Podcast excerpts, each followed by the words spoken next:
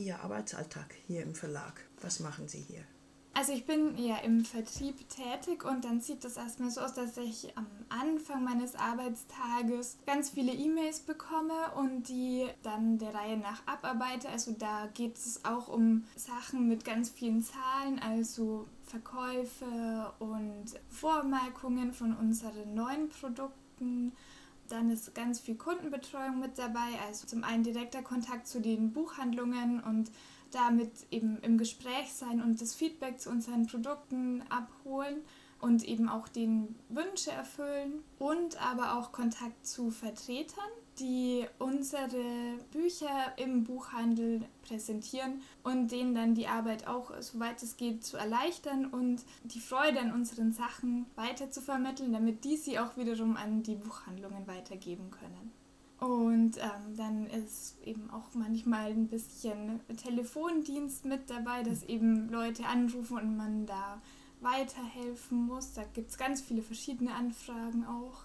In welche Richtung gehen diese Anfragen? Also es kann auch mal sein, dass irgendwelche Autoren anrufen und uns ein Manuskript anbieten oder ähm, dass eben eine Buchhandlung eine Feier plant und da irgendwie auch mal Plakate oder irgendwelche kleinen Aufmerksamkeiten möchte.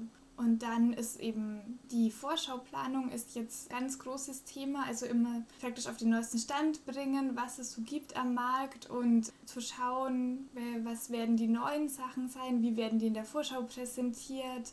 Genau, das ist jetzt was, womit ich mich gerade auch beschäftige.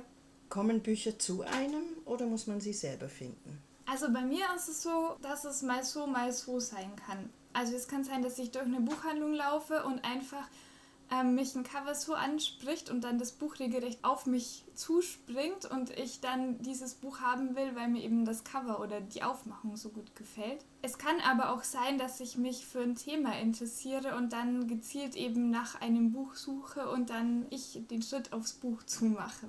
Was hat das Buch für Sie im Leben für einen Wert? Also Sie handeln ja einerseits damit, Sie wollen, dass es verkauft wird. Andererseits soll es ja eigentlich auch ein Vergnügen geben für die Leserin oder den Leser.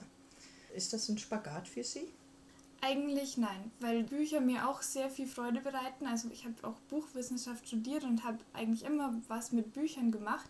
Und ich sehe das jetzt nicht so direkt als als Verkaufen, also nur als irgendeinem Handel mit irgendwie Geld oder irgendwas, sondern ich sehe es schon wirklich auch eben die wahre Buch, also das steht immer im Vordergrund. Der Wunsch an ein Buch, wenn es zur Leserin oder zum Leser gelangt, welcher ist das für Sie? Ich wünsche dem Buch, dass es die Aufmerksamkeit bekommt, die es auch verdient, da viele Menschen jetzt im Verlag und auch natürlich der Autor und Layouter ähm, sehr viel Liebe in das Produkt, also in das Buch reingesteckt haben und dass das eben gesehen wird und nicht nur der Inhalt gemocht wird, sondern eben das Gesamtpaket. Poesie, wie still oder laut ist die für Sie? Mm, ich finde, Poesie kann sowohl als auch sein. Also wenn ich mir zum Beispiel unseren Poesie der Blumenkalender anschaue, dann ist es eine sehr, sehr ähm, leise Poesie mit den verschiedenen Abbildungen der Blumen. Andererseits, wenn man in einem Konzert ist, also Musik kann ja auch in gewisser Weise Poesie sein, dann ist er auch mal ein bisschen lauter. Drei Stichwörter. Schreibtisch. Leider immer viel zu unaufgeräumt.